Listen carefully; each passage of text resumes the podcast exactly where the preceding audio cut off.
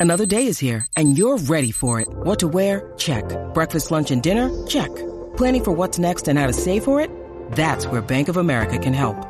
For your financial to-dos, Bank of America has experts ready to help get you closer to your goals. Get started at one of our local financial centers or 24-7 in our mobile banking app. Find a location near you at bankofamerica.com slash talk to us. What would you like the power to do?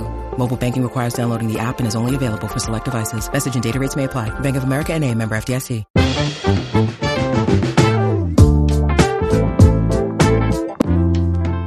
Bienvenidos al episodio número 10 de El Vistazo, el nuevo podcast de entretenimiento de Soy 502. Con ustedes estamos los mismos de siempre. Bamba, desde Houston, ¿cómo estás? Bien, aquí listos para celebrar el fin de una era de, del James Bond contemporáneo. Muy bien, muy bien. Listo, tenía ahí. Ah, Efectos de sonido, no se lo esperaban. De repente vamos a ver unas chicas Bond ahí que entrar atrás del hito. No, no, no, no. Ahí no, fallaste no. con el, con el, con el back, el virtual background de Zoom. Mi, mi novia está escuchando esto, mucha. Sí.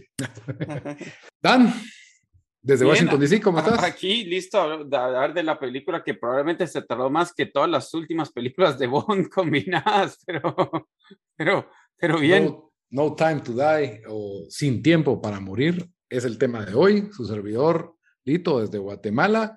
Como siempre, les recuerdo que estamos en redes sociales. Ahí nos pueden comentar de qué les gustaría que habláramos, qué piensan de lo que hablamos. Estamos en Facebook, Instagram y en Twitter. En todas nos encuentran como el Vistazo Pod. También que pueden escuchar esto en las diferentes plataformas de audio. Estamos en iTunes Podcast, en Spotify, en Megaphone, estamos en Stitcher y YouTube. Tenemos canal en, el canal de YouTube de Soy 502. Ahí tenemos un playlist solo del vistazo. Si quieren ver y oír al mismo tiempo, pues ahí también, también ponemos el, el episodio completo. El episodio de hoy es nuestro review crítica de la nueva película de James Bond, No Time to Die, que se estrenó el 6 de octubre en Guatemala.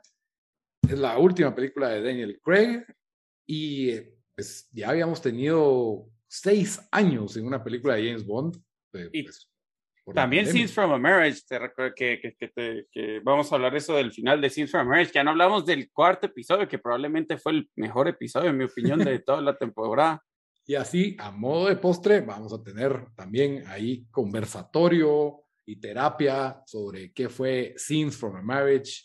Vamos ahí a juzgar. Ese postre, postre amargo, ese va a ser ese. Postre amargo, a juzgar con nuestro martillo de superioridad moral a, a estos dos, a estos dos personajes, Oscar Isaac y Jessica Chastain, pues, los dos actores, eh, Jonathan y Mira. Pero, pues, como siempre, pues vamos a hablar primero de la película, del, del, plato fuerte, del que vinieron a ver. Fue una película que, de lo que estaba viendo hoy, así de la primera. Sí, pues no vas a dar el disclaimer. El disclaimer, como siempre, Bamba, ahí, recordándome. Yo cubriéndome las. Nosotros fuimos a Antes que hemos el review, el pasado. Somos abogados aquí, Lito. Tenemos que tener todo en orden. Bueno, eh, no tengo el disclaimer literal a mano, pero básicamente lo que dice el disclaimer es de que Soy 502 no es responsable de las opiniones emitidas por terceros, así que las opiniones emitidas durante este episodio de este podcast, en todos los episodios de todos nuestros podcasts de, El Vistazo, no son las opiniones de Soy 502, es totalmente ajeno y no se hace responsable de nada de lo que nosotros digamos aquí. Así que sí, cada uno tiene su propia opinión, las malas palabras son nuestras, las patanadas que diga Bamba, ahí lo perdonan, pero sí, así, así, así tiene que ser. Ese no es por si algún día se nos ocurre invitar a Pirulo al podcast. Sí. el, el Mejor un live stream para el clásico con él. Sería, estaría bastante animado. Muy bien, comenzando con Bond. Antes de hablar lo típico que hablaríamos de una película, qué expectativas teníamos y todo, ustedes de 1 a 10, o bueno, ¿cómo me dirían qué tan fanáticos son de esta franquicia? Son 25 películas que llevan y creo que universalmente todo el mundo sabe quién es Bond o James Bond, agente 007, tiene alguna noción, fue inspiración para un montón de cómics, caricaturas, series y... James Bond Jr., ¿te acuerdas de esa caricatura de cuando sí, éramos videos? James Bond Jr. Yo sí no me recuerdo de esa. ¿No te acuerdas de esa? No, para nada. era la época así. ahorita. Tipo, tipo los, ¿qué? La familia abiónica o algo así, ¿no? No, yo creo que era eh, como, ¿cómo se llama? Capitán Planeta, por esa época. Noventas. noventas, ajá. Capitán Planeta y la familia Biónica son eh, contemporáneos. Ah, creo que sí me recuerdo. Había un la rola era buena. La rola era buena. De, ya, ya me la metiste en la cabeza. Es este, es este. Ah, por si no lo miran. Ah, ah ¿es ese cuate? Se miraba borroso, saber. Yo no sabía que estaba, es, estabas enseñando. estaba censurando ahí. Tenía un como mullet, James Bond Jr., ahorita que me acuerdo estaba como una academia privada, así, y tenía sus cuates que lo llevaban en sus misiones y todo. Bueno. Creo que en un episodio sí sale James Bond ahí, no me recuerdo bien. Pues, era el tío, creo, James Bond. ¿Ah, sí? No, porque se, llama James Bond Jr., ¿no era el hijo? Pero yo creo que era el tío. Anyways. Sí, ese, ese era, era el, era el, sobrino de James Bond, ajá. Pues, mira, pues qué memoria, la de Bambino. Pero en regresando a tu pregunta, yo diría que tal vez un. ¿Ese fue tu primera experiencia con James Bond? Eh, probablemente. Porque mi familia nadie era así como que fanático de las de James Bond de antes, o sea, las de Timothy Dalton y Sean Connery y esas. Entonces me recuerdo ver James Bond Jr. y después fue que salió las de Pierce Brosnan y, el, y, y GoldenEye, el videojuego también, y ese fue como que la primera vez que le puse atención al mundo de James Bond así ya de pleno. Está bien, está bien. ¿Y Dan? Yo, fíjate que yo creo que sí era fanático de esas películas, hasta cuando era más chiquito, pero la verdad las últimas con Daniel Craig, yo sé que, o sea, obviamente los, los stunts y todo sí eran más, eh, pues todo era, era mejor, obviamente, em, que antes, pero sí cada vez me iban gustando menos esa película. Y yo diría que si hay, o sea, obviamente la, la más icónica que todavía me recuerdo es, es GoldenEye y creo que más que todo también por el juego después, ¿verdad? Pero pero sí, la, la, la, película la vi varias veces, pues, o sea, tiene bastantes escenas icónicas, siento yo. pero, pero yo sí, eh, sí, de 1 a 10, yo, yo no sé, me pongo un 3 ya para esta, la verdad. O sea, la verdad no lo hubiera visto si no es por el podcast. Yo creo que vos sos el más fan de James Bond aquí, ¿verdad, Lito? Probablemente, sí. No, yo sí soy un sólido 8.5. Pero digamos, ¿a ustedes les gusta más esto que Mission Impossible? Sí, ¿verdad? Eh, buena pregunta. Es que la última. Las de Mission Impossible buena. La última de Misión Imposible es la mejor Misión Imposible. Y, para mí es, es, es, superior. Ahora, el, el, equipaje que trae James Bond y Daniel Craig, para mí es mejor. Es mucho mejor. O sea, me interesa mucho más saber de James Bond que Tom Cruise. Es que James Bond creo que. Ethan Hunt. Ethan Hunt. O sea, ya tiene toda una historia. Exacto. A mí Ethan Hunt me da igual, solo sé que, ah, voy a ver a Tom Cruise haciendo un espectáculo en la pantalla.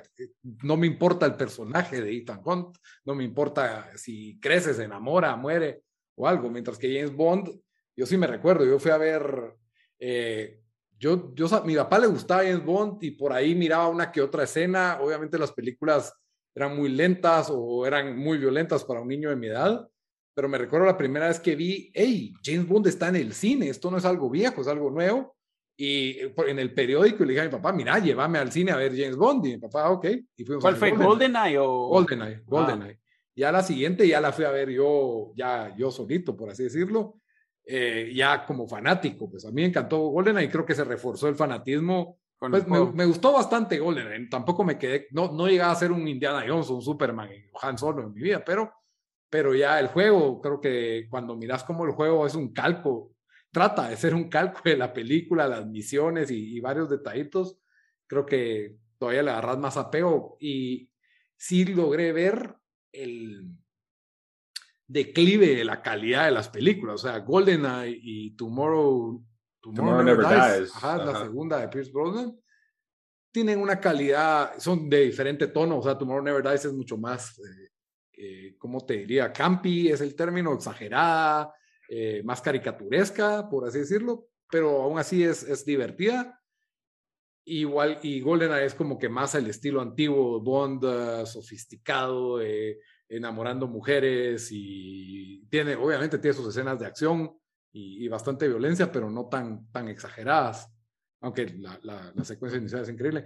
De ahí las demás se van en un declive y que ya me mataron al personaje, básicamente. O sea, cuando nombraron a Daniel Craig, que mucha gente decía es que es canche y de ojos azules y no parece James Bond. Había, había bastante, me recuerdo cuando lo anunciaron por ahí en 2005, 2006, algo así. muchas, mucha gente dudó, pero en realidad creo que le ha dado... Revivió la franquicia. Revivió la franquicia, la verdad. O sea, eh, la, la tensión y la expectativa que se tiene de películas de James Bond durante este, este, este ciclo de Daniel Craig ha sido quizás más, más de lo que yo me recordaba en la época de Pierce Brosnan, por ejemplo.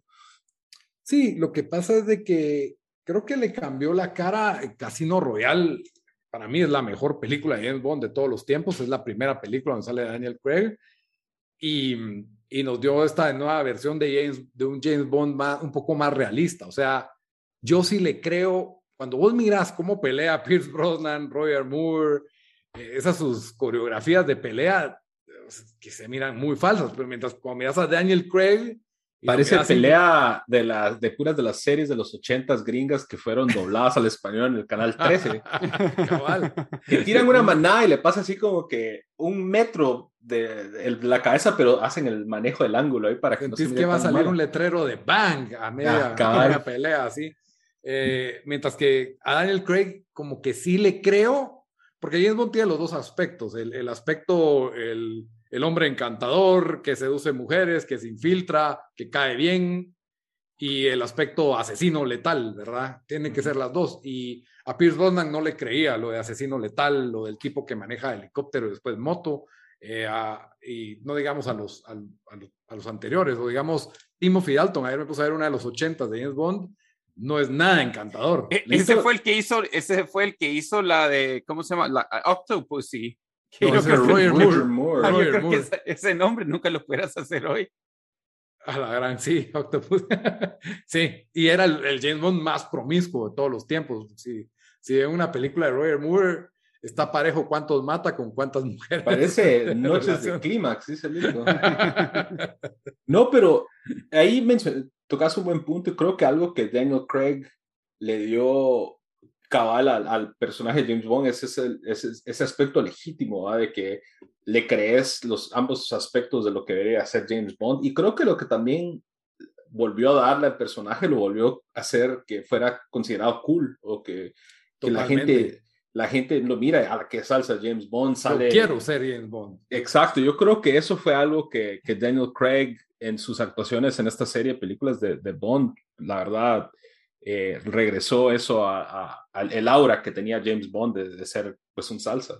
Sí, totalmente eh, lo contrario a cómo se ve Pierce Brosnan ya canado, eh, surfeando con un paracaídas detrás, con un tsunami en el Ártico atrás, o sea, en, pantalla verde, así es. Es, que Pierce Brosnan parecía como que un político, como que si fuera político, tiene planta de, de, de como diputado, una cosa así. Sí, eso es más ya en las últimas dos o en la última película. ayer que, que, también vi un pedazo de GoldenEye, estaba recapitulando, sí, sí se ve bien en GoldenEye, la verdad, sí, a mí me gustó, me gusta cómo se ve en GoldenEye, pero, pero sí, como vos decís, se mira bien en traje, ya cuando lo pones a, darse reata o correr a alguien o brincar, eh, no, no me la creo. La otra diferencia es este James Bond, que es más realista, este sí sangra, este sí se despeina, este sí escupe, este si suda, este se ensucia, se le rompe el pantalón, no sé, es... es eh, y la más marcada diferencia de todas es que esto sí es una saga, hay un hilo, hay una trama que viene desde Casino Royal hasta esta quinta película. Tal vez no, no a diferencia que todas eran como sus propias historias en, en los James Bond anteriores, cada película su propia historia, se enamoraba de una mujer, y terminaba con esa mujer al final riéndose y se acababa y en la siguiente película nunca volvíamos a escuchar de esta mujer, nunca salía otra mujer. Ah, habían otras dos nuevas, siempre una mala y una buena y así, así más o menos, siempre tenían que ser dos y, y no es la primera vez, o sea, el, si, mi, si miras los James Bond de antes eran mucho más promiscuos, y ahí en los ochentas por el SIDA hubo un bajón de que James Bond era como que ah, solo una, solo una mujer por película mejor. Y de ahí con Pierce Brosnan, pues ya una buena, una mala y dos por ahí. Y ahora pues tenemos a Daniel Craig y en esta ya, ya podemos hablar. No sé si quieren, eh, para ustedes el mejor Bond. yo diría Daniel Craig, pero con el paréntesis de que yo soy tal vez un nivel 5 de fanático de Bond, tal vez menos. Entonces, en realidad, los, los Bond que más atención les he puesto es a Pierce Brosnan y a Daniel Craig, y entre esos dos gana Daniel Es que sí, o sea, y es, difícil comparar porque ya cuando vas a ver las películas de antes, que yo no las he visto enteras, pero siempre he visto pues, pues partes, o porque esas las películas siempre las enseñan, o sea, ya con las, con, con cómo se mira, o sea, las, las gráficas o las tomas y todo eso, o sea, no, no, no, no puedes ni, ni compararlo lo, o sea, casi que, porque solo no, este tipo de películas especialmente, donde van a haber un montón de stunts y eso, son las que peor, sí, son las que peor, los que peor envejecen. Entonces... no iba a decir, es como comparar generaciones de Batman. Con Adam West y lo comparas con los de ahorita es, otro tono, siento yo. Entonces, estoy de acuerdo con Dan, es difícil hacer esa comparación. Sí, aunque hay que tratar de contextualizar, ¿verdad? O sea, no puedes juzgarla, hey, esta es mala porque qué malos los efectos. Entonces es la época de internet, nadie contextualiza nada. Todos vamos mismo. Cabal. cabal. Y yo vi dos películas de Sean Connery y las dos me gustaron, la verdad. O sea, eh, no dice, o sea, obviamente notas que se mira bien chafa algunas cosas, pero si lo ves en el traje, en el smoking así blanco, en el casino diciendo, James Bond, James Yo creo que él, es el que, o sea, bastante gente dice que, que, era el mejor o no, o sea, por, también por, la carisma y todo. Pero sí hay mucho de Daniel Craig. Puede ser porque sea el reciente, pero al mismo tiempo mucha gente sí le gustó esta nueva, este nuevo enfoque de James Bond más realista, que sí le crees, ¿verdad? Que, que, que se despeina y, y, que sea memorable. Es también la persona que más tiempo ha durado en el papel, Daniel Craig más que Roger Moore y que eh, Sean Connery, entonces quiera que no, también puede, todo eso influye. Ahora, lo que sí sé es que en mi opinión hay una muy buena película de Daniel Craig, o excelente, que es Casino Royale, y todas las demás, pues ahorita vamos a hablar de No Time to Die, pero todas las demás han ido en declive o han sido muy regulares, muy, eh, estuvo bien y Daniel Craig excelente, pero de ahí de ahí no pasa, o sea, no me han encantado ninguna. ¿Y siempre han sido directores diferentes o han tenido el mismo director? Han tenido diferentes directores, sí. Mm, voy a ver quién hizo. Eh, San Méndez, eh, y esta fue Kari Fukinaga, y estuvo este director en, bueno, hasta hubo huelga de, de, escritores en la de Quantum of Solas, que por eso culpan de que no fue buena, que es como considerada la, la más débil de, de, la saga de Daniel Craig. Martin Campbell hizo Casino Royale. Sí, Martin Campbell, la verdad no lo conozco, no, no es la mejor, yo. la mejor para mí de estas. Sí, esta de, de, Sin Tiempo para Morir, No Time to Die, que se supone iba a salir en el 2019, habían contratado al director Danny Boyle para hacerla, que es un director inglés de, de bastante renombre. Él hizo 28 Days Later, él oh, hizo Train Spotting 1 y 2. Ve, pues, eso ha eh, estado interesante. Y su última película, pues, fue Yesterday, que fue eh, divertida. Slumdog Millionaire también fue director él. Sí, pues, ¿y por qué no la hizo? Por diferencias creativas, y creo que ahí vamos a entrar. Porque aquí el que hizo Casino Royale, Martin Campbell, también hizo The Mask of Sorrow y GoldenEye. ¿Ve, pues? Ve, pues, que él sabía su oficio, en mi opinión, de, de, qué era, porque esa zorro, la verdad, no es, no es una, la, la primera Antonio Banderas es lo que es, pero no, sí, se defendió esa pues, eh, película. como decís, o sea, sabes a lo que ibas y, y no decepcionó. No decepcionó, exacto, y, y lo, lo, supo hacer. Pero bueno, ya entrándole a Sin Tiempo para Morir, No Time to Die, película número 25 de James Bond, que se atrasó dos veces y que al fin podía ver. Yo creí que no iba a vivir lo suficiente para verla casi por el COVID. que fue un gran retorno al fin al cine, ya dándole calificación. Bueno, hablemos de, de, lo bueno. ¿Qué les pareció de bueno esta película, sin dar spoilers?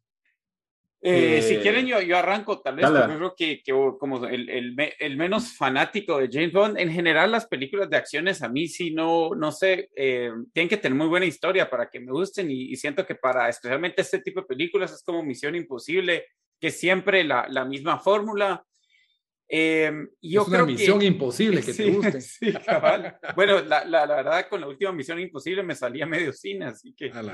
Y, y, creo que aquí hubiera pasado lo mismo, solo por el hecho que era demasiado larga esta película. O sea, no puedes hacer una película de dos horas y cuarenta, pero en estos tiempos, a menos que, que estás haciendo, no sé, o sea, una, una obra de arte impresionante.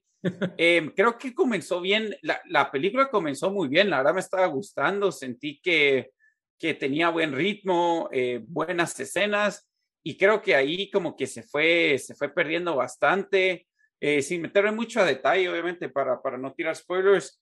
Eh, creo, creo que sí, eh, bueno, obviamente la trama de estas películas siempre va a ser más o menos lo mismo, alguien que está tratando de destruir el mundo, matar a bastante gente, algo así. Entonces, por ahí obviamente era de esperarse eso, pero siento que al villano en esta, Rami Malek, sí no sé, es, como que casi que era parte de otra película, o, sea, no, no, entonaba con esta película, era como un villano para, para, sí, o sea, de, de, de sin, sin, mucha motivación eh, de, de, por qué estaba haciendo, que igual ni, ni, es como que se necesita mucha motivación en estas películas, pero, pero sí, sí siento que la película comenzó bien y, y de ahí se fue, se fue bajando, tanto que yo yo personalmente no creo que la recomendaría eh, si hay alguien que no es así fan de, de, James Bond, especialmente porque es dos horas y cuarenta. O sea, eso, eso sí, eh, la verdad, hasta me quedé dormido como 20 minutos en el cine de lo, de lo, largo que fue. Y sí, yo sí vi un, he visto un tweet que alguien tuiteó que si, si tu película se pasa más de una hora y media, que el, todo el tiempo extra tiene que ser justificable de por qué lo han agregado. Pero regresando al, ¿qué me gustó? Es clásicas, clásica película de Bond, entonces vas a tener tus escenas de acción que están muy bien hechas, eh, eh, cinematografía así, pues bastante de buena calidad, eh, buenos paisajes, o sea, el paquete de James Bond en ese sentido no falla, si, si eso es lo que están esperando, esta película pues cumple con eso. Daniel Craig como James Bond igual no, no falla, a pesar de las quejas que tenemos de la duración de la película y algunos de los otros personajes, él siempre, pues, muy bien. Eh, Ana de Armas, guapa. Oh, buenísima, buenísima. y su no, y su rol cuando eh, no está en el pedazo que en los pedazos que sale, o sea, de los mejores, no solo por ella, sino porque las escenas y la, y la acción de, esas, de esa parte de la película es buenísima. Eh, pero sí, como menciona Dan, creo que es una película como que dos mitades. La primera mitad tiene un paso bien, está bien movido, o sea, acción de entradita y así se va casi una hora, una hora y cuarto. Y la segunda mitad es donde ya se pierde un poco eso de la película. Eh, yo lo que te voy a preguntar a vos, Lito, porque vos siendo más fan de James Bond, ¿qué tanto tenés que saber de las otras películas de, Daniel Craig como James Bond para apreciar esta película? Eh, creo que tuviste que haber visto Casino Royale y saber que la, lo que pasó en Casino Royale, con en el sentido de Vesper, quién, qué significó Vesper, la, la novia de, James Bond en Casino Royale para su vida y cómo lo cambió. Casino Royale eh, fue como una historia de origen. y, y, quiera que no, es, las cosas que pasaron con Vesper al, afectaron al personaje durante las otras y más y bastante en esta. Esa es una. Dos, de la de Spectre, pues eh, básicamente saber que Spectre es una organización del mal, eh, súper duper secreta eh, y que pues vuelve a recurrir acá y que la, la nueva, el nuevo romance, el, el romance viene la película anterior, viene de Spectre eso también es, es, relevante. Esto no son spoilers. Es que yo, yo creo que ahí, ahí, pero no te quería cortar, pero no, no sé si con este tipo de películas funciona eso, porque Casino Royale, digamos, si alguien que va, va, casualmente al cine, no puedes esperar que van a recordarse de una película que salió en el 2006. Yo sí vi Casino Royale, incluso te la he visto dos veces, no me recordaba nada de la película. Spectre, no sé si la vi, eh, no sé, entonces para mí, si si habían cosas que con significado de las otras películas, la verdad, ni me di cuenta. Entonces, no sé, no sé si eso también afectó mi experiencia, pero sí, yo creo que con este tipo de películas, no es, o sea, no es como, no es como Avengers que te sacan cuatro películas al año para, para, para armarte una historia, ¿verdad? Cabal. Sí, yo creo que era, es algo arriesgado y era algo diferente en James Bond, mantener un hilo de una película anterior. Eh, lo cual puede ser bueno porque el personaje sí evoluciona, sí tiene más arco, pero al mismo tiempo, como vos decís, eh, tal vez Vesper, porque fue muy icónica, la mayoría de personas que vieron Casino Royale o muy fans de James Bond se acuerdan, pero James Bond debe pensarse para alguien que quiere ir a ver una película de acción, realmente, no, no para alguien con una trama muy complicada. Generalmente el, el aspecto más débil de las películas de James Bond es la trama, y en este caso pues no decepciona, pero empezando por por, por lo mejor de esta película, cinematografía y Daniel Craig, el, el, reparto es muy bueno, con la excepción de Rami Malek, que es el, el peor villano Bond que he visto tal vez, y el peor Freddie Mercury que he visto también. Entonces ya lleva dos de dos en mi libro de, de, de No sé, yo sentí que Freddie Mercury no estuvo tan bien. Sí, lo hizo bien. Sí, sí, es el hito. Ganó el Oscar. Todavía pero, está, todavía está no. dolido Lito, con el Oscar de ese año. Sí, pero no, no sé, no le creo, no le creo a Rami Malek, no sé, sobreactúa o algo. En fin, en esta película creo que sí coincidimos que no fue, no fue el mejor de los villanos, no tiene ninguna motivación. Pero regresando a lo mejor, las secuencias de acción a mí me encantaron, sí. eh, son simples en el sentido Bond, no, no fueron súper, duper exageradas y tampoco pues obviamente no son las más realistas del mundo, no son eh, las más masacres del mundo. Eh, creo que estuvieron bien balanceadas, a mí la verdad me gustaron, pero eh, sí hay problemas de ritmo en la película, entonces eh, creo que ya no se llegan a apreciar lo suficiente. Dándole ya, hablando de lo bueno, lo malo, es la, la historia, como ya habíamos hablado, el personaje no tiene suficientes motivaciones, tratan de, de, forzar la trama de la película anterior o cosas de la, como que el villano de la trama de la película anterior en esta, cosas así que, que no terminan cuajando para mí lo suficientemente bien y pues sí, para mí es, es, ese es el aspecto más débil. Dos horas y media, para mí es una buena idea porque es la, la última película de Daniel Craig, quiere cerrar la saga, pero si no lo vas a hacer bien, entonces matás, o sea, le matás el ritmo, o sea, ¿Vos te recordás? Hay antes, bastante cosas innecesarias en esta película. Antes en las películas largas así venían en dos VHS. Sí, sí esa es esta. Era, esa es esta, y, pero era, era como cuando a, a ustedes nunca los hicieron ver los 10 mandamientos. y Ben Hur. Le leerlos, tal vez, pero no. no. pero la película era dos VHS y era. Charlton Heston. Era un chance sacar esas dos, ver esas dos de, en el VHS. Entonces, imagino yo que algo así es, es, es esta. Eh, solo. Cuando habían VHS, habían como tres dobles: Braveheart, Los Diez Mandamientos. Sí, Braveheart es la que Y Titanic, creo yo que era la otra. Así The Sound of Music. Era esa era de dos. Esa era de dos. Nosotros teníamos, era de dos. Pero me recuerdo, Diez Mandamientos mirábamos casi que una vez al año, por ahí en Semana Santa. Sí, entonces la película, dos horas y media que no se aprovechan bien y, y, le paran sobrando. Como dijeron, Daniel, un fan muy casual, se quedó, se quedó dormido. Y yo concuerdo, pierde, pierde mucho tiempo en, en cosas que realmente no valían la pena. Y, y, y, para mí le mataron, le mataron bastante el ritmo a la película. Así que ya dándole la nota calificación, review sin spoilers, yo le doy un 6.5. Así gana para el ministerio y para. Sí, yo por ahí también con Dito 6. O sea, si, especialmente si vieron las otras de Bond, le da más valor porque es el fin de un ciclo y, y, demás. Creo que en ese sentido vale la pena. Si no son muy fans de Bond, creo que es algo que podrían, pues, no ver y no se pierden del. De yo, yo, yo le doy un 4, solo porque de verdad me decepcionó tanto después. Creo que comenzó re bien. Yo, yo estaba como que, ah, que, que, que me está sorprendido. Cuánto me, sí, me sorprendió que tanto me estaba gustando y después cuando, cuando yo digo cuánto le quedará y miro que le queda una hora y diez más, me quedé como que no puede ser, no sé qué más le pueden meter. Y yo siento aquí que solo duermo, ¿eh? todas las escenas de acción y todo se fueron perdiendo. Eh, con la historia y la trama que le trataron de meter, solo no, no hizo sentido. Entonces, desde mi perspectiva, alguien que, que sí, como yo digo, que no es tan, tan fan de, este tipo de películas, sí, eh, un 4, no, no la recomendaría ver. Eh, entonces, ese es mi puntaje. Ok, y una vez así, masacre, Daniel. Bueno, nos vamos a hablar ya con spoilers de, de lo que es James Bond, aunque la verdad, creo que es la primera película de James Bond que de verdad tiene un spoiler. Porque en las demás, o sea, ¿qué, ¿qué, esperas de una película de James Bond? Que salve el día, cumpla la misión y enamore a la, a la... enamora a la mujer y se queda besándose en algún balcón o en alguna lancha en el atardecer riéndose, uh -huh. tirando ahí un su chistecito y, y esta es la primera película que hizo algo bastante eh, atrevido como para tener un spoiler, así que les damos tres segundos para que los que no la han visto y no quieren spoilearse la película, ahí regresan para escuchar Scenes from a Marriage. Pero ahorita sí vamos a spoilear eh, No Time to Die, Sin Tiempo para Morir, de, de James Bond.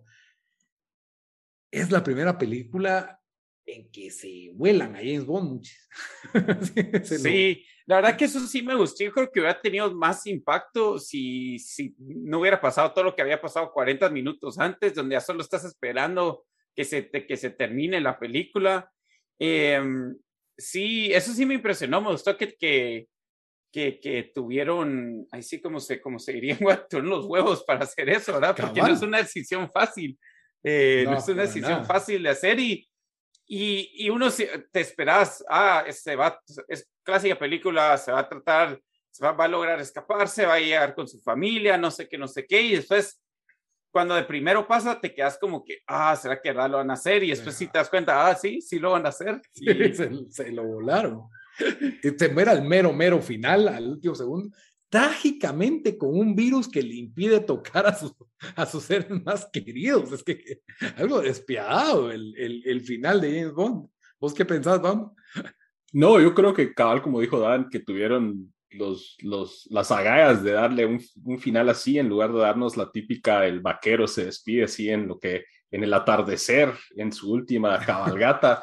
Aquí se lo tronaron y como dice Lito, de una manera eh, un final bastante cruel y creo que lo hace más cruel que su relación con Madeline, que es la eh, es uno de los personajes centrales en la película y que para separan separando por porque James Bond cree que él, lo había traicionado y ahora sale que tiene la hija de James Bond y ese creo que ese toque lo hace un poco más cruel entonces en ese sentido sí me gustó el final pero ese final si no lo dan con dos horas y media bien hechas o una hora y media cortando un montón de, de cosas hubiera sido un poco más impactante. Pero creo que es, creo que es, es algo, algo interesante y algo, como dice Lito, creo que nunca había pasado en, en la saga de James Bond.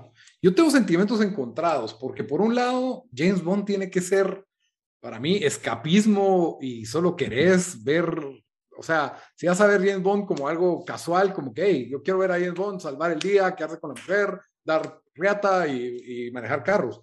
Eh, y te lo matan de esa forma tan cruel y tétrica, como que salís un poco como que, wow, o sea, amargo. Por otro es, wow, o sea, una persona que ha llevado esta vida, sabes que no va a llegar a viejo a retirarse, pues, no, no va a llegar a retirarse con una familia y una hija y, tener un final feliz, o sea, eh, creo, que, creo que fue un final bastante realista en lo que se puede, en lo que se puede tener, de que tarde o temprano no iba a poder, tarde o temprano iba a tener que morir y, y murió en, el, en la línea de, su trabajo, ¿verdad? Estas son cuestiones de historia que cada quien pues le puede gustar más o le puede gustar menos, eh, que, pero me pareció pues que, que, que la verdad fue bastante atrevido y, y, le da fin a una saga y se va a sentir cuando tengamos un nuevo Bond como que no lo están reemplazando, esta es una nueva historia y, y, ver, así como fue Daniel Craig, que hubo suficiente espacio entre Pierce Brosnan y Daniel Craig que no sentís que, o sea, Daniel Craig no estaba haciendo una imitación de Pierce Brosnan, ¿verdad? Era otro personaje nuevo y vamos a tener un nuevo personaje eh, con, un nuevo actor y ya, ya, ya veremos cómo es, ¿verdad? Lo que les iba a preguntar es, hablando de eso, ah, del heredero de James Bond, en esta película aparece una nueva agente 007, eh, Nomi, que es, es, protagonizada por una mujer. ¿Vos crees que esa es la dirección que el próximo James Bond va a ser una mujer? No, no. ¿No? Yo creo que, bueno, aquí es donde tengo mis teorías, ¿verdad? Pero Prime Video, Amazon compró MGM, el estudio de James Bond. Yo creo que como establecieron un universo, por ahí se van a, se pueden tirar un spin-off show y le ponen solo 007 y es con ella. Para mientras, ya después creo que sí van a hacer un nuevo James Bond y creo que va a ser un hombre y va a ser James Bond. Eso es lo que yo creo. No va a ser eh, la, la, nueva película de James Bond con ella, no creo que se atrevan a hacerlo. Pues no necesariamente con ella, pero con una, un personaje mujer. Me dio curiosidad porque como se llama James, pues, no sé. No, pero es el agente 007. Y Eso sí. En No Time to Die hay una nueva agente 007 que es una mujer, entonces eso se me hizo interesante y, y por ahí que tal vez nos dan una pista que para dónde va el futuro de, de la agente 007, no sé. Pero... Dale. No, date cuenta que los personajes como Q, que ya eh, tienen como tres o cuatro películas, M, eh, Money Penny, son personajes que podrías usar para una serie, ¿me entendés? Que tal vez aquí no se les dio el suficiente espacio y que te podrían funcionar con esta nueva 007. Y yo creo que podrían aprovecharse de esa forma, ¿verdad? Eh, en, una serie, un spin-off o algo aparte. Creo que sería muy atrevido que dijeran, bueno, eh, Ian Fleming 007 y, y no es James Bond. Eso digo, cosas atrevidas han, han, hecho cambios drásticos con bastantes personajes, entonces no son necesariamente James Bond, pero de otras franquicias. A, mí, a mí no me sorprendería, pero creo que sí sería, no sé, un, medio shock para toda la gente, o sea, porque James Bond es un personaje tan icónico para los fanáticos de que sí sería como que un, pues, un cambio bastante, bastante grande, siento yo. A mí el que me había hecho sentido, que se ha rumoreado, pero vez que ahorita acabo de estar leyendo el artículo, es Idris Elba, y también creo que hasta no sé si está un poco, poco más grande para como comenzar. Él ha de tener la misma edad de Daniel Craig. Ah, sí, eh, para ahorita empezar. Pero, A, mí me parecería el, buenísimo como Bond. Em, yo no sé, especialmente si escogerían a la, la, que está en la película, para mí tenía, no sé, completamente falta de carisma para hacer, para hacer ese personaje, ¿me entiendes? Es que eh, en, en, todas las cosas que son como de reboots y todo eso, yo sé que mucha gente se ofende, pero esto sería de una manera, yo no estaría en contra de que fuera una mujer solo por el sentido de qué vas a hacer con James Bond, porque, o sea, James Bond...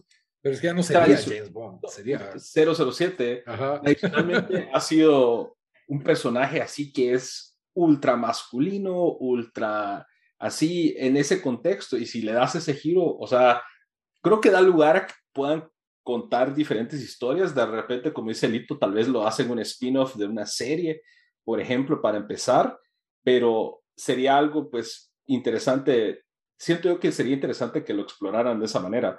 Lo que dijo Dan, Idris Elba sí me llegaba, pero yo no creo que podría ser él ahorita solo revisé, Daniel Craig tiene cuatro años, es cuatro años más grande que Idris Elba, entonces a menos que sea un, un, bond de tres, de tres películas. Tienen que pensar en alguien que te pueda sacar unas cuatro películas. Sí, en 15 años, o qué, qué, sí, 15, 16 años. Eh, lo otro es, bueno, ya sería el primer James Bond negro, que tal vez, pues, todavía causa cierto nivel de controversia cuando le cambian la raza a un, a un personaje que, que siempre ha sido conocido blanco, pues, por así decirlo, ¿verdad? Pero creo que sería menos controversial a que se hiciera un nuevo Jane Bond, ¿entendés? O sea, eh, que siento que no tendría mucho sentido. O sea, si es James Bond, es un nuevo universo, aunque sea negro, es un nuevo, es un nuevo personaje, ¿no? A mí me gustaría que hicieran, aquí ya desviando de No Time to Die, pero ahorita realidad, que hicieran una especie de como antología, antología, así como aprovechando Prime Video, y cada una un episodio con un director así bueno, pero una en los 50, otra en los 60, cada uno uh, con, eso sería una idea. diferentes James Bond. Y, y, algunas más realistas, otras más campi, otras así con diferentes, hasta un anime si querés, o sea, con diferentes estilos, ¿verdad? No sé, a mí me gustaría algo así y de 45 minutos cada una, ¿verdad? Como una mini. Eso no estaría, eso venderle, no mal. Venderle tu idea a Prime Video. Ponete el script. pesos. Sí. En, eh, en, representando el vistazo, esa es la idea que tenemos. No, regresando a, a, a la tenemos, tenemos, que hablar del gran problema con la película. Eso es lo que quería mencionar. Regresando a ver, ¿cuál es el gran problema? Para mí el villano, que es eh, el personaje que que fue, ¿cómo es que se llama este cuate? Eh, tal lo digo? en la película. Lucifer. Lucifer Safin, que es Rami Malek, fue, no sé, fue bastante débil. O sea, era... Fue malísimo, la verdad. Sí, sí, o sea... Y eso que comenzó bien, o sea, la primera, la primera cuando, cuando va y mata a la mamá, ahí decís como, oh, me sorprendió incluso. Yo dije, sí, bastante violento esto. O sí, esto, ¿hacia dónde vamos? Y después, sí, no sé, o sea, creo que fue un personaje malísimo. Es que no tenía, yo creo que los, los villanos de James Bond tienen que tener un elemento como de grandiosidad, por así decirlo, un poco, no necesariamente eh, caricaturescos de una manera mala, pero sí caricaturescos en el sentido de que, que son, o sea, tienen una presencia grande en la película. Y él como que no tuvo eso y parte de, para mí también era, era la manera en que hablaba. Era una como vocecita así, no sé qué. No sé, eh, no. Creo que lo trataron de, de, hacer sonar como que si fuera un psicópata eh, así muy medido y todo, pero, pero y falló. y la película se dispara en el pie porque te dan la escena con eh, Blofeld, que es el personaje Christopher Waltz. Christopher Waltz que estuvo en las películas anteriores y él sí tiene esa presencia, o sea, lo miras en, en la pantalla y sí como que le pones atención, eh, porque por Christopher Waltz o cómo fue el, el, personaje o lo que sea, pero con este Lucifer Safi no sentí eso. yo Yo siento que si algo ha sufrido la saga de Daniel Craig, y siempre con la excepción de Casino Royale, es que los villanos tienen buenos actores pero desaprovechados. Ninguno, ninguno para mí ha logrado ser como que un verdadero antagonista para, para bueno, Javier Bardem también fue, eh, también eh, en este caso Malek, el mejor fue Mads Mikkelsen como Le Chief en, Casino Royale, porque tenía sus motivaciones bien simples, o sea, le debo un montón de dinero a estos terroristas y me lo tengo que ganar en este juego de póker, está jodido, está en ese estrés y, James Bond tenía que jugar para ganar el juego también, no sé, había un, en el campo del, del póker eran iguales en ese momento, o sea, eran los dos estaban en un, en un nivel tanto físico como intelectual. Y entiendo que estos no. Y le trataron de dar como que ese impacto a él porque se truena todos los de Spectre ahí de entradita, pero no, no terminó de cuadrar. Pero incluso es que de la forma como se, como lo, lo, hicieron, de que los matan todos con un virus, es como que, ¿qué? O sea, así, pero solo los mata algunos porque sabe el DNA. de, porque son Está configurado el ADN. Sí, pero, pero no sé, o sea, era como que no, siento que hasta ni miedo metía a él como, como malo y después tiene al principio sí, eso. no, al principio sí, por eso, pero conforme más lo vamos viendo y después tiene esa pelea donde le dispara 20 veces a James Bond, pero de alguna manera sigue vivo James Bond. sí, sí, entonces... Yo, creo que está mal escrito, o sea, no teníamos, no sabemos qué quiere, entonces no nos importa. Eh, eh, de por ahí dice que, ah, podría extinguir una raza o podría extinguir no sé qué pero no sabemos si lo quiere vender a otros ejércitos, a terroristas, o él realmente quiere extinguir una raza. No. Lo, lo único que su, medios entendí de su personaje, porque él en uno de los diálogos con Bond, casi al final, él le dice que son casi lo mismo, que matan a personas para mejorar el mundo, sí. pero no, no se mete a como que mucho detalle de eso, sino él trata de, de vendernos la, la idea de, ah, bueno, si ustedes apoyan a James Bond porque, y él anda matando a todo el mundo, ¿por qué no me apoyan a mí? No sé, no terminó de cuadrar para mí y, creo que por eso esa segunda mitad de la película cae porque es donde él pues entra en escena y, y, ya tiene más protagonismo pues en esa segunda hora y cuarto de la película. Sí, toda la parte en que James Bond está en un bosque, si bien es buena la escena de acción, nada tiene mucho sentido ya. Y, y bueno, lo del virus también hay, en estas películas hay tres tramas, el virus o las bombas atómicas, o alguien tiene una lista de los agentes a matar, o sea, literalmente no vas a ver, o hay un objeto, que, un chip que va a desconectar el mundo, no sé. Las tramas no, no tienen mucha variedad, pero hay algo que tienen que correr de un lado al otro para, para encontrarlo. El elemento como de un grial, un santo grial. exacto. Entonces, no, no se le podía pedir mucho. Christopher Waltz para mí es otro gran actor, pero desaprovechado aquí. Ah, pero a la par de, de Rami. Sí, bueno, es que Rami se esmera en ser malo, pues yo, yo, yo, la verdad sí le tengo un poco de tirre a, a este actor. Eh, concluyendo, ya cerrando nuestro, nuestro gran review, eh, por otro lado, las cosas buenas, la escena de acción de Italia al principio para mí es... Todo el principio para mí. ¿Cómo se tira él de, de ese puente? Eh, ese momento de tensión cuando él no sabe si confiar en, en Madeline y están disparándole al vidrio blindado del carro y él está tranquilo. Ese, pedazo fue pelado, ese pedazo sí me dije, este es mi James Bond, dije este ¿Qué les pareció lo de que, ya, lo último que yo tengo, de que él tenía, que tenían ese elemento de la hija? A mí no me, o sea, yo creo que lo trataron de como humanizar y también hacerlo, el, hacer el final más impactante pero es como que nunca ha tenido relación con la hija ni sabe que existe, entonces fue como para mí, no, no, falló esa, esa parte, pues porque no, no, no hay ninguna conexión, ¿me entendés? Ex conexión establecida ahí.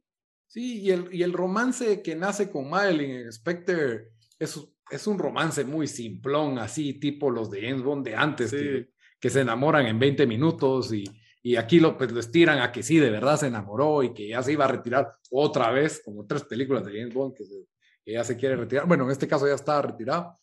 Otra actuación notable que también no habíamos hablado es la de, ¿cómo se llama su colega de la CIA, Félix? Eh, uy. Eh, el, de, el de, ¿cómo se llama? El de... Félix Leiter. Félix Leiter, el actor de los robots, ¿cómo se llama? Jeffrey Wright. Jeffrey Wright, que es chistoso, yo no, yo no me había dado cuenta, pero Felix Leiter es un personaje que ha estado en, en, un montón de películas de James Bond y siempre es un actor diferente, excepto con, pues, que, que este sí fue, sí repitió, ¿verdad? La verdad, e, ese tipo siempre actúa bien. El de Westworld. El de Westworld, ajá. Y para mí, como vos decís, ahí iba bien la película cuando mataron, mataron a Felix Leiter y Ana de Armas le da a James Bond un lápiz labial, un, no me recuerdo qué le da, pero nunca supimos qué era en toda la película, se volvió como irrelevante. Yo creo que la película es un Frankenstein ahí que ah, llevaba una dirección y de ahí se la cambiaron para otra. Por eso Ana de, Armas realmente solo tiene una escena larga en esta película. Eh, ya no la reincorporaron. Eh, sí, para mí que ahí hicieron, hicieron unos cortes de último minuto y algo, algo raro quedó ahí y queda un Frankenstein que no, no terminó no terminó dejándonos el mejor sabor. Pero bueno, ¿ustedes qué piensan? Díganos en redes sociales, ¿qué pensaron de No Time to Die? ¿Qué pensaron de que se murió James Bond? ¿Quién debería ser el próximo? ¿Qué quisieran ver? Aquí ya les dimos dos ideas de qué, de qué podría pasar para el futuro de James Bond. Eh, las películas de acción en el cine se están acabando, pero creo que por ahí está Misión Imposible y James Bond tratando de mantenerlas vivas. Ahí hay mucha, mucha tela que cortar que nos pueden comentar ahí en, en redes sociales. Pero bueno, hablemos del postre, la serie de HBO del momento, Scenes from a Marriage, escenas de un, de un matrimonio, llegó a su episodio final, el episodio 5 es una serie limitada, no hablamos del episodio 4, ahora pues ya, ya, ya llegó al final, así que básicamente vamos a discutir los dos episodios, yo creo que ya podemos hablar con spoilers de una vez sin, sí. tener que pasar. Si no han visto Scenes from a Marriage, es una serie de, literalmente escenas de un matrimonio protagonizadas por Oscar Isaac, Jessica Chastain y pues básicamente hicimos un review sin spoilers en el episodio 4. y toda la trama se centra, se centra en ellos dos y ellos la sostienen. Así que si no la han visto, van a ver. Aquí la vamos a, la vamos a spoilear, vamos a discutirla a fondo. ¿Qué, ¿Qué, les pareció ese, ese tremendo final o quieren hablar un poco del episodio 4 antes? Solo brevemente el episodio 4. Eh, la verdad, ese es para mí el apogeo de la serie y creo que todos estamos de acuerdo que es el mejor episodio, el, quizás el más impactante porque ahí nos da una especie de desenlace de todo lo que se venía armando en los primeros tres episodios. Ahí creo que también se ve eh, un como que ya, ya se vuelve casi que antagónico la relación de los personajes de, de Jessica Chastain y Oscar Isaac. Eh, y sí, yo eso sí, muy breve, eso es lo que pensé del episodio 4, que para mí fue tal vez uno de los mejores episodios de televisión que he visto en este año. Sí, e, ese cuarto episodio es donde van a agarrar ese episodio y es el que van a subir para los Emmys y van a decir, hey, este es el Emmy para Jessica Chastain y este es el Emmy para, para Oscar Isaac.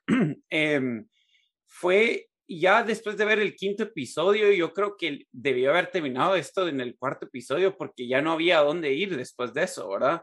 obviamente sí había, pero, pero ya no, eso era el tope, sabíamos de que no iban, las cosas no iban a mejorar, o sea, mejorar en el sentido de, de la serie, de, de, la calidad de serie, no de la relación de ellos. Em, y sí, o sea, creo que era imposible que el quinto episodio nos llegara como que a esa misma altura.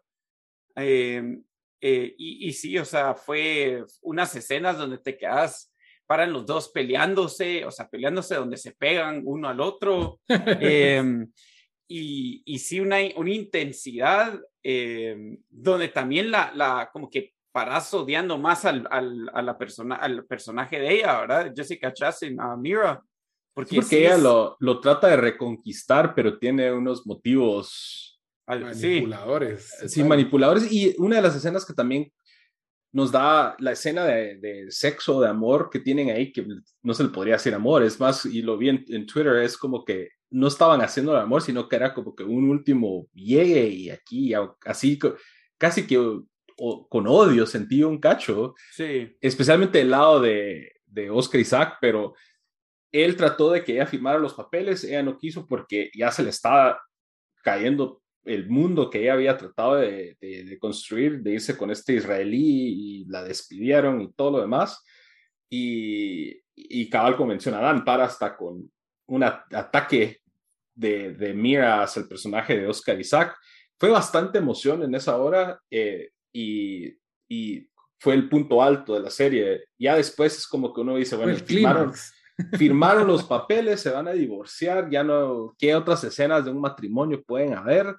y el episodio 5 fue que nos dio un giro algo diferente, no sé qué pensaron ustedes del Pero solo recordame, en 4, ¿le firman los papeles o no le firman los papeles? Sí, después de la pelea, ella, para firmando los papeles. Para ella, firmando los papeles. Y Oscar Isaac se va sangrando de la cara con los papeles en los que llegaron los de la mudanza. era, era un buen final ese, la verdad. Pero creo que es como Pasa bastante en las series de HBO que el episodio 9 en las temporadas de Game of Thrones, el, 9 era bueno y el 10 era como explicativo, ¿verdad? Como que aquí queda esto y aquí queda aquello y le da un, cierre total a las cosas. Por el formato de esta serie limitado y tan corto, yo encantado con que hubiera quedado en el, en el episodio 4. El episodio 5 yo asumí que iba a ser, bueno, ya cada quien por su lado. Vamos a ver sus vidas, Un poco de nostalgia. Algo creí que iba a ser como Vos, Dan, que sos fanático de esta saga de Before Sunrise. Before Sunrise, sí. Y probablemente cuando la gente vio Before Sunrise nunca se imaginó que iba a haber un Before Sunset. Sí, cabal. Entonces yo creí que iba a ser como un Before Sunset, ¿verdad? Donde seis años después cada uno ya había tenido toda una vida eh, después, de haber, después de haber estado juntos. No llegó a ser ni Before Midnight, la verdad que, por cierto, algún día la va a recomendar Daniel, no tardará. Sí, fijo. Entonces, eh, eh, el episodio el episodio 5 nos encontramos otra vez con este matrimonio, solo que empiezan separados, ¿verdad? Uno está en, el funeral de su papá, eh, Jonathan está en el funeral de su papá. ¿Y esto es un año o dos años después de que firman los papeles? Cuatro. Cuatro, cuatro años. Oh, no, no, no, tal vez no. Tendría que ser como dos por lo menos. Porque es que ella en una escena dice cuatro años desde que nos separamos y no, no hay modo que me que lo sobrepase pero se separaron ya, o sea, ya llevan un año separados cuando tuvieron una pelea, ¿verdad? Entonces ha de haber sido como tres años desde Sí, tres por ahí. Em, pero, sí. pero, sí, ajá, ¿quieres decir? Tres años después, eh, eh, en, esta, pues queremos ver cuál va a ser la, la forma en que se reúnen estas dos personas, porque en teoría ya están divorciadas. ¿Qué, qué hace que estas dos personas se van a reunir? Obviamente tienen una hija de por medio, van a ver, van a ver eh, motivos, ¿verdad? Y que todas las series 93% de la serie se ha filmado en la casa. En esta salimos de la casa. Tenemos dos escenas por lo menos fuera de la casa. Tenemos a, a Mira con Poli, el, ¿cómo se le diría al que, al que quema el rancho? Ajá, el, Sí, el que es magnate de la tecnología, un tipo, una cosa así, ¿verdad? Entonces, ajá, como que ella es la infiel, el que está haciendo, haciendo el cómplice ahí, ¿verdad? A la, a la infidelidad y que pues fue novio, de, tuvo una relación con, con Mira, quiera que no.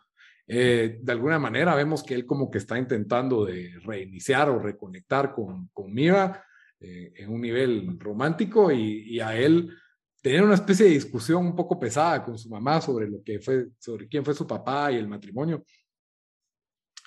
Y después vemos que ella lo va a recoger al aeropuerto y él la quiere sorprender y, oh sorpresa, van a la casa que hemos visto toda la, toda la serie, que, la, que, que, bueno, alquiló en Airbnb, y entonces pues ahí ya nos dieron la sustancia de por qué van a esta, a esta casa que pues ahora es totalmente nueva. La casa para mí es casi como un tercer personaje en esta, en, en esta serie. Y para ellos también. sí, la verdad es de que le, le, tienen mucho apego a, a la casa. eh, y la comentan mucho en estos diálogos.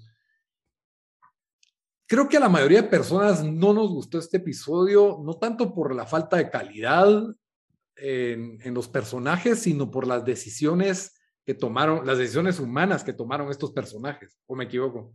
No, eso, eso es totalmente, o sea, nosotros creíamos que ya habían, pues, tal vez superado, o superado, pues, que ella se fue por su rumbo, él se fue por su rumbo, y que si no, regresan a la casa, Jonathan y Mira, y ahí trasnochan y están cenando y parecen como noviecitos. Y en este punto uno dice, bueno, tal vez van a regresar o están tratando de regresar, pero ahí nos dan una especie de revelación que a él lo llaman y es su nueva esposa con, hijo. hijo. Sí. Queriendo hacer FaceTime mientras él está ahí en la cama con ella, ella en una lencería, toda la onda. Entonces, como que el arco de Jonathan se fue de un personaje que al principio era así como que bastante religioso y noble, bueno como que el hecho que Mira le haya sido infiel lo ha llevado a un punto, y él mismo lo dice, él ya no le importa, pero él quiere saciarse por otros lados y por eso está ahí con tuvo otra chava y regresa con Mira y le dice que no va a amar a nadie como él amó a ella. Sí, incluso, dice ya, eh, no me importa eh, no ser bueno, ¿verdad? O, ser malo, algo así, usa una palabra así. Eh, y sí, o sea, estoy obsesionado con la superioridad moral. Sí, em, como que se dio por vencido y no sé, o sea, sí, yo, yo, sentí que hasta un poco cliché, tal vez terminó, terminaron ellos dos, no sé, en, cierto sentido, pero, pero sí, aparte de eso, aparte de que, bueno, tal vez a alguno no le gustan las decisiones que tomen los personajes, creo que solo le faltó al episodio, ¿me entendés? O sea, no sé, sí, sí fue como que un desenlace bastante bastante me. No sé. Yo, yo, yo, estoy tal vez más del lado de Liton, donde. Y es que el episodio y siguió. La calidad es buena, pero me cayó mal todo lo que pasó. Entonces, así me pasé el episodio 5, de que los odio, odio estos dos personajes, son estúpidos, odio que yo haya pasado cinco domingos viendo este show, así paré. tampoco, tampoco. No, o sea, odio porque mm, al final de cuentas me cayeron mal los dos y tal para cual. Supongo que ese era el final que nos querían comunicar ahí. Sí, la, la, la, incapacidad del ser humano de superar, eh, que es algo muy humano, regresar a, la, a la, piedra con la que tropezaste. Eh, creo que todos hemos vivido o visto a alguien en nuestros círculos. Ah, yo iba a decir, ¿qué nos estás tratando de decir? No, que todos hemos visto a alguien que, que, está en una relación tóxica, que va, viene, va, viene, eh, y uno dice, ¿cómo pueden regresar, verdad? O a lo mejor uno lo ha, le ha tocado de primera mano, no sé, sin, sin juzgar a nadie. Entonces, creo que básicamente estás viendo estos dos que conociste, a lo mejor te cayó mejor Mira, a lo mejor te cayó mejor Jonathan, la mayoría creo que le cayó mejor Jonathan al principio, y ahora los ves y están regresando a, lo mismo de, de, una manera más retorcida, que probablemente no sea saludable para los dos. Y mm, entonces uno pues como que se queda inconforme, porque uno lo que quiere es que el héroe o resuelva el problema o se muera resolviéndolo, pero pero no que regrese a lo mismo en, lo que empezó, ¿verdad? O sea, sabes que esta va a ser una relación que no va a funcionar, que tarde o temprano se va a acabar, no sé. Y, por ahí me molestaron un poco los casi que monólogos que se echan cada uno de por qué son incapaces de amar. Eh, sí, o incapaces de, sí, cabal, de, ser buenos o de, o de, sí, eso es como que, sí, como monólogo de excusas. como yo soy especial, yo, yo, tengo un gen que no me permite estar en una relación. Y el otro es, yo ya no puedo amar. Me gustó que ella sí le haya dicho, ay, no seas dramático, básicamente, cuando, él, cuando él trató de tirar eso, ese como que gran super monólogo, excusándose. Pero, pero sí, o sea, creo que a todos nos molesta que, en, especialmente en el episodio 2, que sentimos hasta lástima por Jonathan y empatía por él, él se convirtió en un monstruo igual o hasta peor tal vez que, que, que Mira, ¿verdad? Entonces creo que es esa falta de progreso que, que, creo que a todos nos, nos, a la mayoría por lo menos nos paró, nos paró hartando, molestando. Así que ni regreses, Oscar Isaac, quédate. no, pero al final, una de las mejores series limitadas de, de este año, por lo menos cuatro de los cinco episodios para mí fueron excelentes no comenzó por el final. Nunca entendí esa cosa, ya cerrando, de empezar el episodio con, cómo se está filmando y igual ni comenzaron así todos los episodios porque ya lo abandonaron para el quinto o el cuarto. En el quinto, cerraron. Cerraron. Eh, fue, fue lo único diferente. Entonces no entendí qué, qué, qué trataba de hacernos ver eso, eh, sacarnos de la realidad por un momento. No sé, la verdad que trataron, que, que, pero no funcionó. Así que a la próxima HBO no, o sea, ¿te imaginas terminando Game of Thrones? Se quita la peluca, Caliz y algo así. No, te sí, sí. te, completamente te quita, te saca de la serie. Ajá, solo es una actuación, mucha, no sé. Pero sí, eh, va, como dijiste, va a ganar Emmys. Eh, hay que verla porque son solo cinco episodios. O sea, eso en una noche alguien lo puede terminar.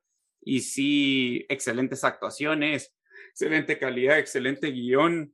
Yo recomiendo verlo en dos o tres sentadas, la verdad, porque en una sí está jalado, sí, te, sí mucho, demasiado, demasiada intensidad los primeros tres episodios, fácil. Pero bueno, como siempre, al terminar todos nuestros episodios, damos una recomendación de algo para jugar o ver en la semana, ya sea de cine, ya sea tele o videojuego. Bamba, ¿qué nos vas a recomendar esta semana? Eh, yo voy a recomendar la serie de Netflix que se llama Midnight Mass, aprovechando que estamos en época de Halloween y tratar de ver algo un poco en ese rollo de, de, es Reciente, ¿verdad? Eh, sí, acaba de salir en Netflix eh, hace unas semanas. Es de Mike Flanagan, que es el mismo que hizo The, The, Haunting of Hill House, The Haunting of Blind Manor, entre otras. la verdad, la serie, pues sí, aquí a un personaje eh, un padre que llega a un pueblo pesquero en una parte remota en Estados Unidos y empiezan a ocurrir milagros así de la nada. Y, y pues este, este padre tiene un, un, un, rollo ahí que sobre él gira, alrededor. Sacerdote te referís, ¿verdad? Sí, un padre católico. Eh, eh, gira pues todo un misterio y hay unos aspectos pues sobrenaturales con ese, ese, ese rollo. Son siete episodios, si no estoy mal, serie corta, una hora más o menos cada episodio. Eh, la verdad está bastante bien hecha. Eh, tiene, tiene pues sus escenas de horror, pero tiene bastante desarrollo de personajes que me gustó. Y pues para alguien que creció eh, católico, y como muchos creo que en Guate, creo que hay algunos aspectos que resuenan ahí y, y, y, la verdad la actuación de este Hamish Linklater, que es el sacerdote católico, pues cerró el show. Y ahorita, pues es una, al menos en Estados Unidos, una de las series más vistas de Netflix, top 10. Entonces, eh, Midnight Mass en Netflix. Muy bien. Dan, ¿qué nos vas a recomendar? Bueno, yo, yo iba a recomendar otra película, pero ahí Lito, ya que habló las de, de las de Before Sunrise, pues más como vamos en lo de, en lo de relaciones y, ya que estamos hablando de Scenes from a Marriage, va a recomendar la trilogía de, bueno, se llama The Before Trilogy, pero es es eh, Before Sunrise, Before Sunset y Before Midnight. Excelente trilogía que em, eh, pues sigue a los mismos dos eh, protagonistas que se enamoran en 1994, después la segunda película es en el 2003 y después la otra en el 2012. No sé si van a hacer una cuarta, yo espero que sí. Sale Judy Delpy y Ethan Hawke. Em, es em, eh, el director fue Richard Linklater, que, que ganó por eh, Oscar por Boyhood y también hizo Scanner Darkly, School of Rock, entre, entre otras películas. Eh, y si quieren ah, ver una película de, bueno, la verdad es de, película romántica, pero diría no es, no es, no es la película típica de, de romance, pero tiene, es, es, bastante realista, siento yo, tiene muy buen guion, solo una, dura una hora y media, la primera es en, en Viena, la segunda están en París y la tercera están en Grecia. Em, el guion es tan bueno, la química entre los dos actores es excelente, tanto, tanto que uno cree que, que en Vía Real deben ser también, también pareja. Eh, sí, no sé, o sea, eh, excelente.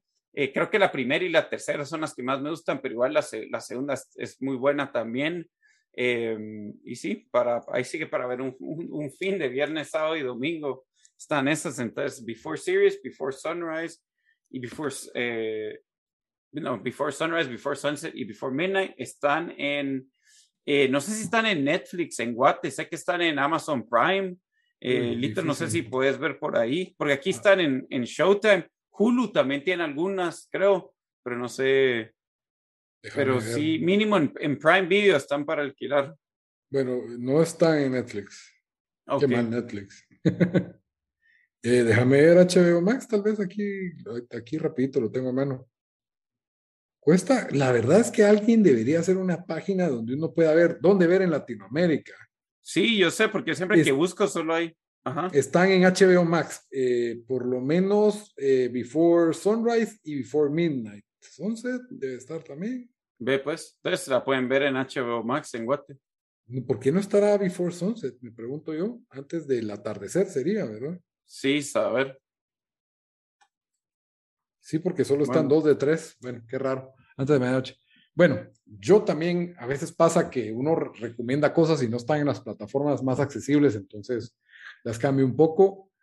Em, mi recomendación, ya que hablamos de una película de Daniel Craig, voy a recomendar otra película de Daniel Craig con Ana de Armas también, en lo que es uno de sus mejores papeles, en mi opinión.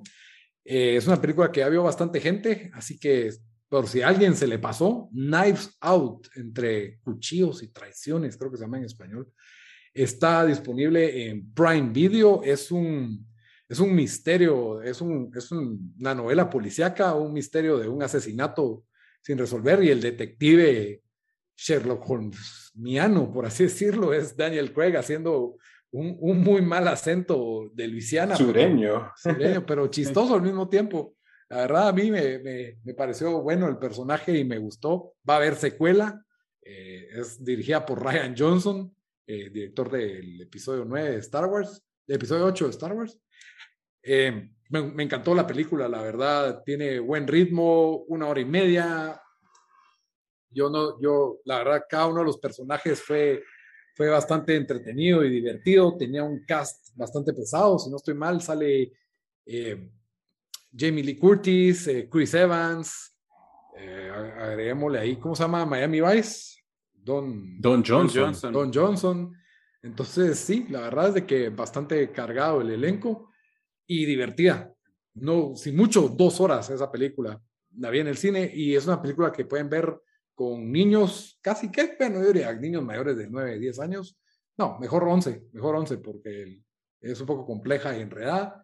Y también con cualquier adulto sin tener que tener mayor conocimiento de nada. Pues es una novela como tipo Agatha, Agatha Christie, diría yo. Muy recomendada. Prime Video, ahí la pueden encontrar. Muy bien, entonces con eso terminamos el, el episodio número 10, mucha, ya, las dos manitas. Sí. Cerrando, como siempre, les recuerdo en redes sociales, el Vistazo Pod, en Facebook, Instagram, Twitter y en todas las plataformas de audio como el Vistazo. Hasta la próxima, mucha. Adiós.